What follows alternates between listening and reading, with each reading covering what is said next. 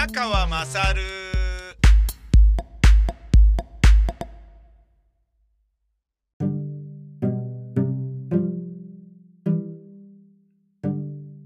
お前の母ちゃん宮川勝です。僕が少し残念だったのは、宮崎出張を終えて東京に戻ってきて、自分が、えー、食べて美味しかったフルーツ金柑を、あ、これうまいじゃんっつって、家族にも食べさせたいっつって、あの、もうその場で楽天で、えー、オーダーしたんですね。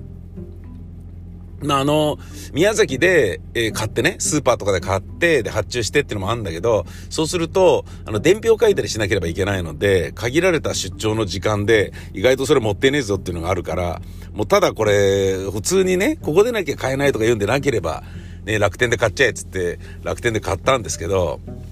あのー、で、それがね、届いていて、えー、東京帰って、どう？あれ、うまいべ？っつって言ったんだけど、あのー、まあ、私食べたことあったし、みたいな感じで、いや、美味しいよ、美味しいけど、食べたことあったし、みたいな感じで、ええー、みたいな。あの、ヒューガナツ童貞を捨てたのも僕去年でしたし、だけど、うちの家族は意外と柑橘系どころか、いろいろなものを食べていたっていうですね。あの、俺の方が絶対外で飯食ったりしてるから、うめえもん食ってるだろうと思ったら、全然そんなことはなかったっていうことがちょっと発覚して、ちょっと悲しいなっていう感じではあったんですよね。で、えー、まあ、それはそれとして、あのー、このフルーツ金柑、あの、僕のね、老親も、えー、食べることができるんないかなと思って、持ってってみようと思って、持ってったんですね。昨日、久しぶりに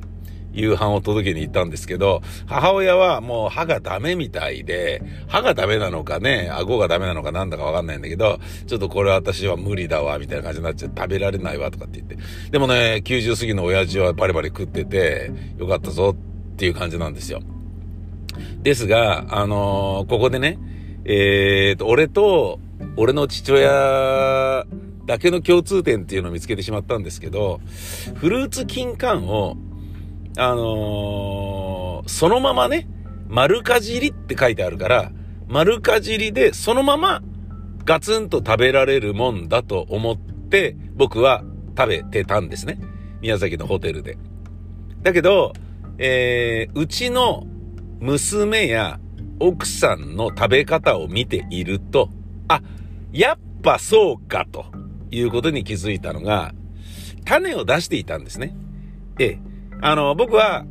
えー、まるでサバ缶のね、骨のように、それもそのまま食べるのが美味しいんだよ、みたいなことなのかなと、ちょっと思ってたんですね。僕はあの、実際エビフライは、どういうエビフライが出たとしても、必ず尻尾の部分まで食べますからね。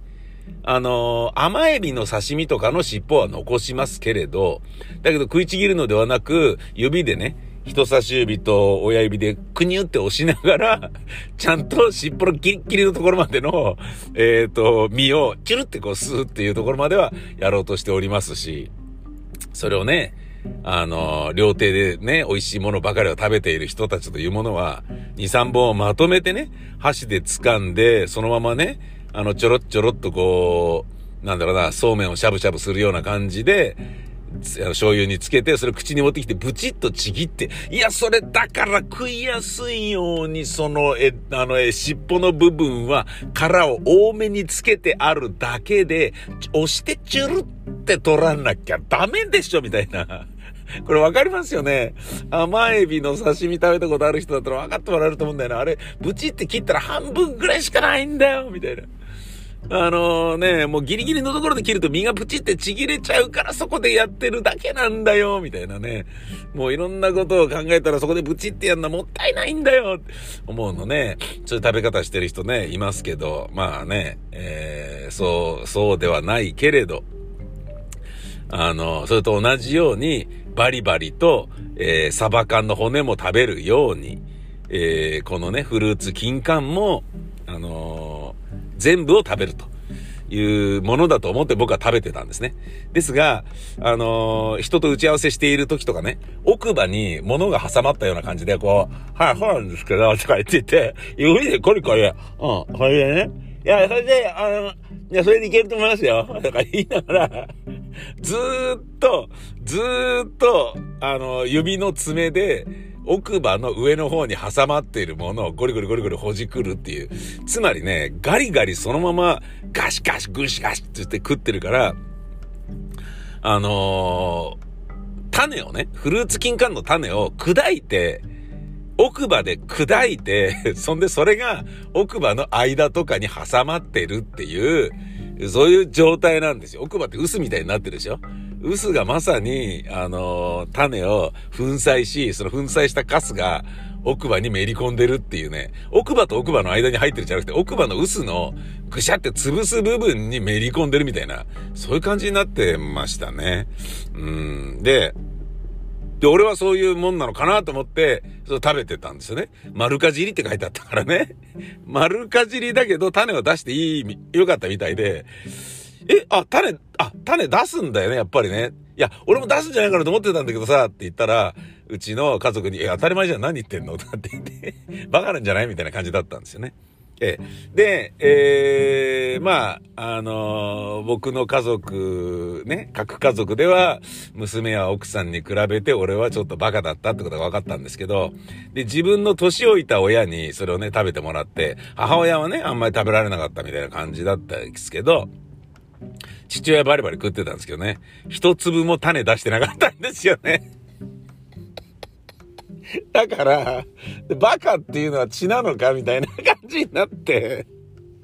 あれみたいな。丸ごと食べられるんだよとかって言って俺一生懸命説明して、そのまま食べられるからつって説明して、あ、あ、とかって言ってたから、あ、あのー、なんかね、筆談をしなくても伝わってよかったよかったみたいな風に思ってたんだけど、あの、親父は、親父も俺の丸ごとという、あのー、言い方を丸ごと鵜呑みにして、丸ごと食ってたっていうね。種は普通出すよね。これだけでかいんだからみたいなものはなく、ガリガリむしゃむしゃとかって言って。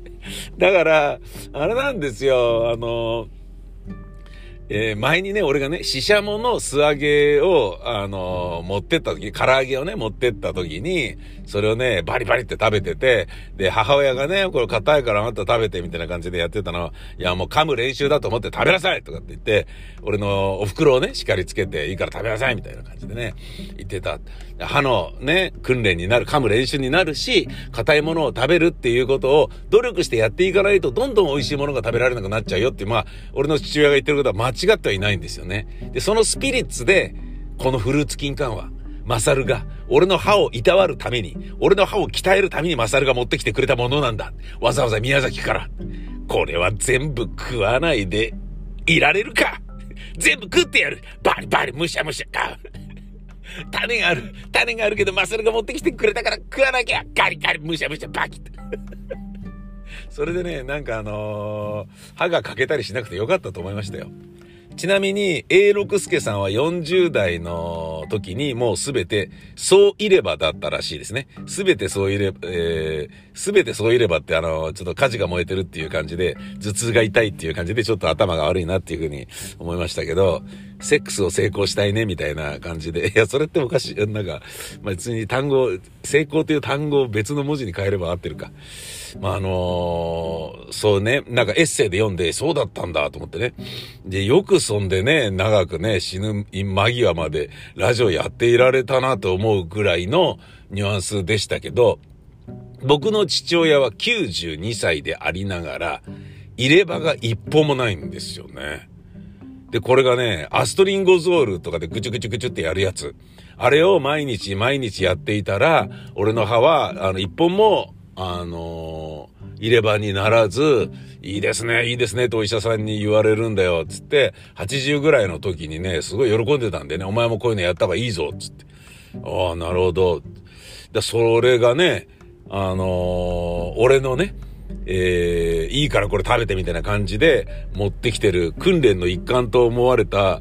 あの、フルーツ金柑によって、そういればにならなくてよかったなっていう、そういうお話です。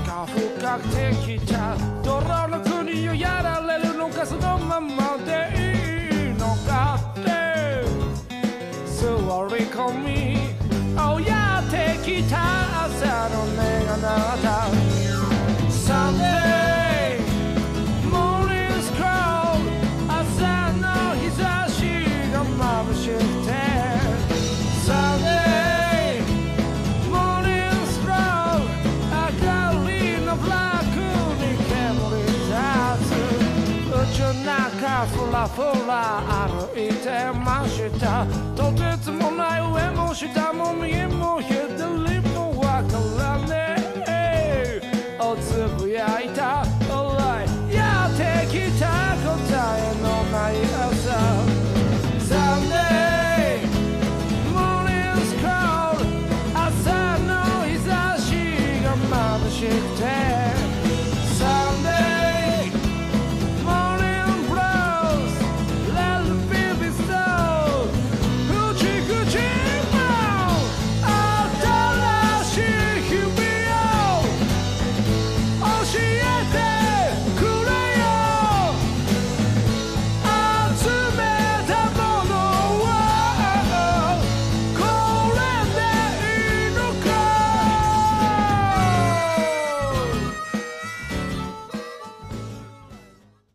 えー東京コロナ日記、宮川勝です。44%減少。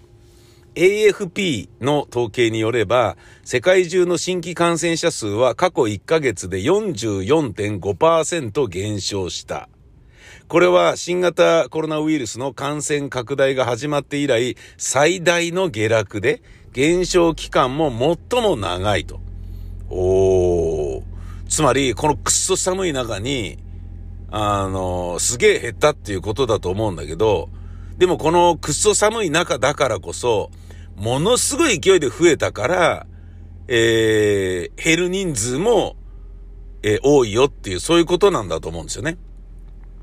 でソニータイマーとか言われててね、ソニーは買って3年経ったら必ず壊れるようにタイマーが仕掛けられているとかっていう都市伝説があるんですけど、ソニーの製品はバカ売れしているので、数が売れてるから、修理に出す、故障する、えー、点数もすごい多いっていうだけの話。と全く同じで、これもものすごい増えたからものすごい減ってるっていうだけのことなんじゃねえのっていう気はするんだけど、数字でね、あのー、44.5%、つまり半減したぜっていう感覚っていうのはちょっと嬉しいので、あのね、朗報としてこれを受け止めることにしましょうよ。単純にね、数字のマジックであって、その前がどんだけ増えてたんだっていうことが嘆かわしいの一言なんだけど、そういうふうに受け止めないということにね。大阪府2月末に解除を要請。大阪府は19日の午後、大阪府庁で、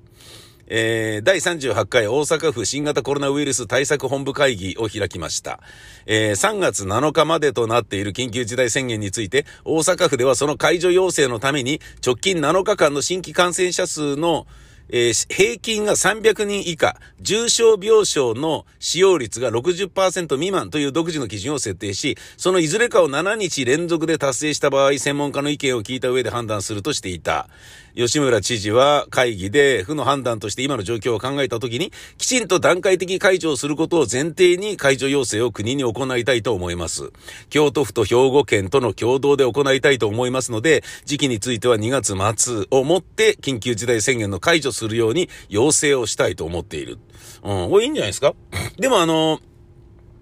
菅総理はね、あのー来週の末をめどに解除をする可能性がみたいな感じのニュースが出てましたよね。つまり、今週、あともう3、4日後には解除ですっていうようなことを急に言い出す可能性があるんだよね。いや、それ急に言うなよみたいにまた言われると思うんだけど、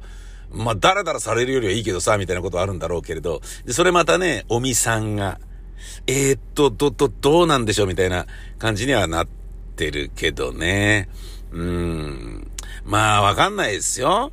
あの、五輪開催の目安として、裏で何かの取り決めがあるのかもしれないし、春になってもまだぐずぐずしてるようだったらやめましょうね、みたいなことになってるのかもしれないし、わかんないですけどね。そして、俺、今日ね、朝なんですけど、今、あのー車でね、暖気運転をしながらこれ録音しているのですが、えー郵便受けに入っていた朝日新聞を見たところ、長男と、要は菅さんの、あの、菅さんの長男、接待したんじゃないのっていうことがね、疑惑として取り沙汰されておりますが、放送に関する話をその食事会の時にしていたと一転して認めたらしいので、これちょっとやばいんじゃないっていうね。うーん。やばいですね。あの、ネット社会で何でもかんでも、すぐチクることができるっていうことは、そんなに悪くないかもしれないけど、とりあえず頑張ってやってもらいたい総理であろうとも、あらを見つけられて、ボコボコに叩かれて、で、どんどんどんどんセカンドベストの総理とかリーダーとかになっていくんじゃないのみたいな、そういう気もしないでもないけど、まあ、とはいえやっぱダメな部分はね、あのー、そういうことやっちゃダメでしょっていうのはダメなので、そういうことで言えば、本当ならね、えー、長男がそういうふうなことになってるというのは、菅総理もいかがなものかだし、まあ、イワンや森吉郎親ですよね。あのだから、まあ、先に我々はもうやってたんで、先に抜けるよっていう大阪府の考え方はわかるんですけど、足並みが揃ってた方が締め付けはしやすいということを思うと、うーんっていう部分もあるしね。じゃあ、つってお付き合いすると、その分大阪府の、あの、飲み屋の人たちがね、割り食うじゃねえかよっていうことももちろんあるしね。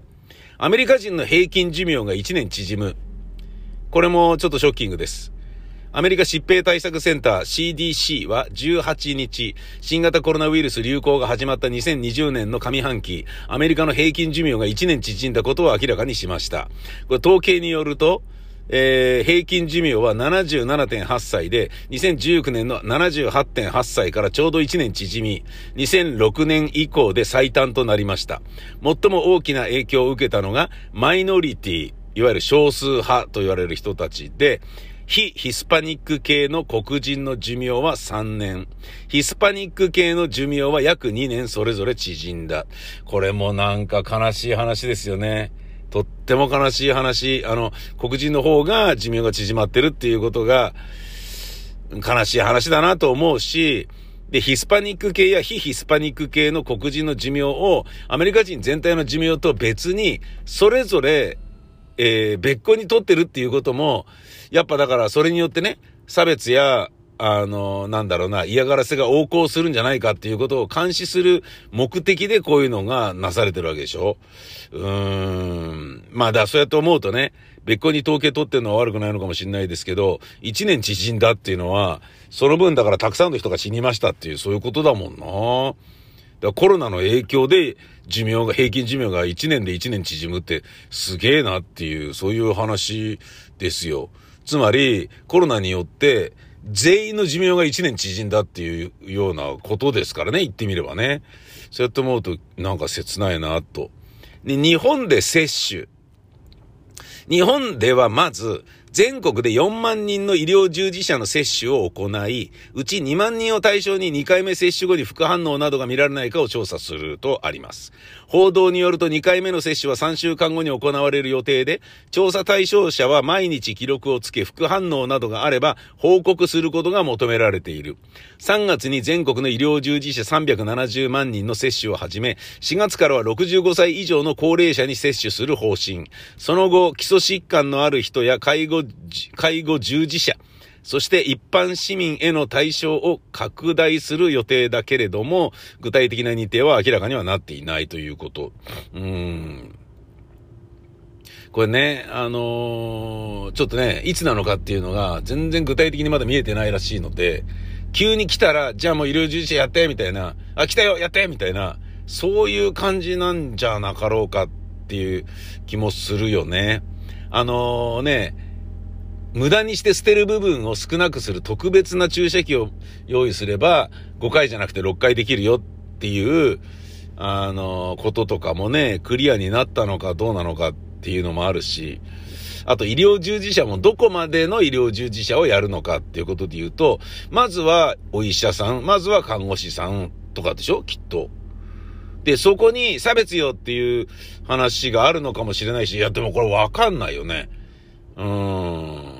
だすでに、あのー、なんていうの、死ぬ可能性を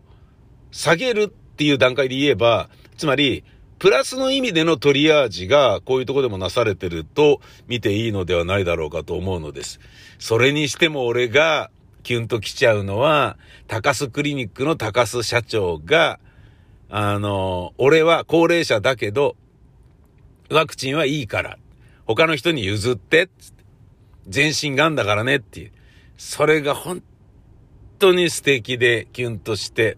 で、なのにあんなに陽気に、あのー、癌の再発なうとかいうことをもう、ええー、ってびっくりするようなね、あの、ことをね、ドキッとするような、あの、非常にショッキングな事実を、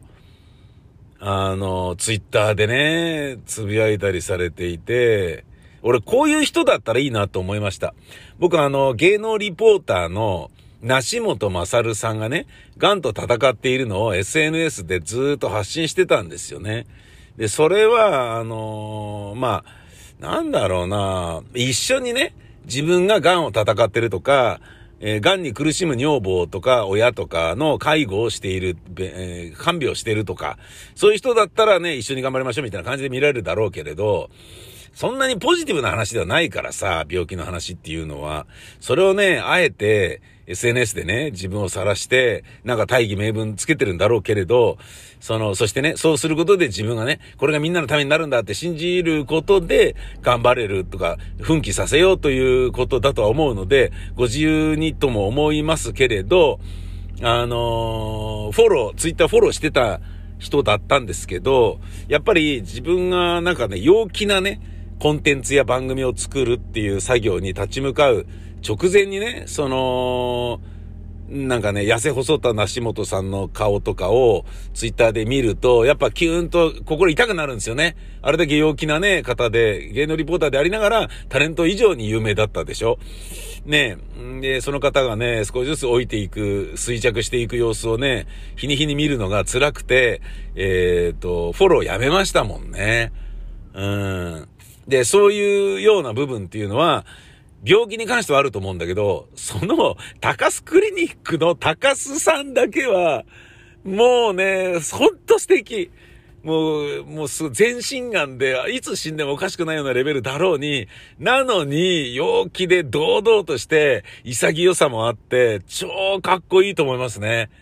しかもちゃんと、あの、なんかね、自分のポリシーであるね、愛知トリエンナーレンのね、あのね、リコールに向けてすげえ戦い続けるとかさ、うん。だから老人核あるべきっていう感じもするけど、家族は家族で意外と大変なんだよっていうのはあるかもしんないな。ほんじゃまたです。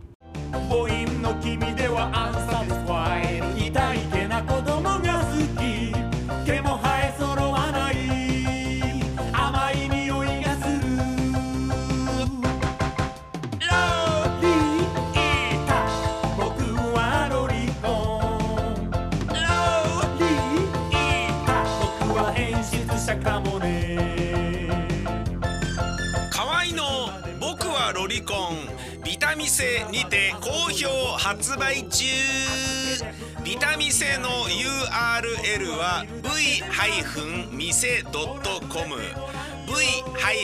v-mise.com です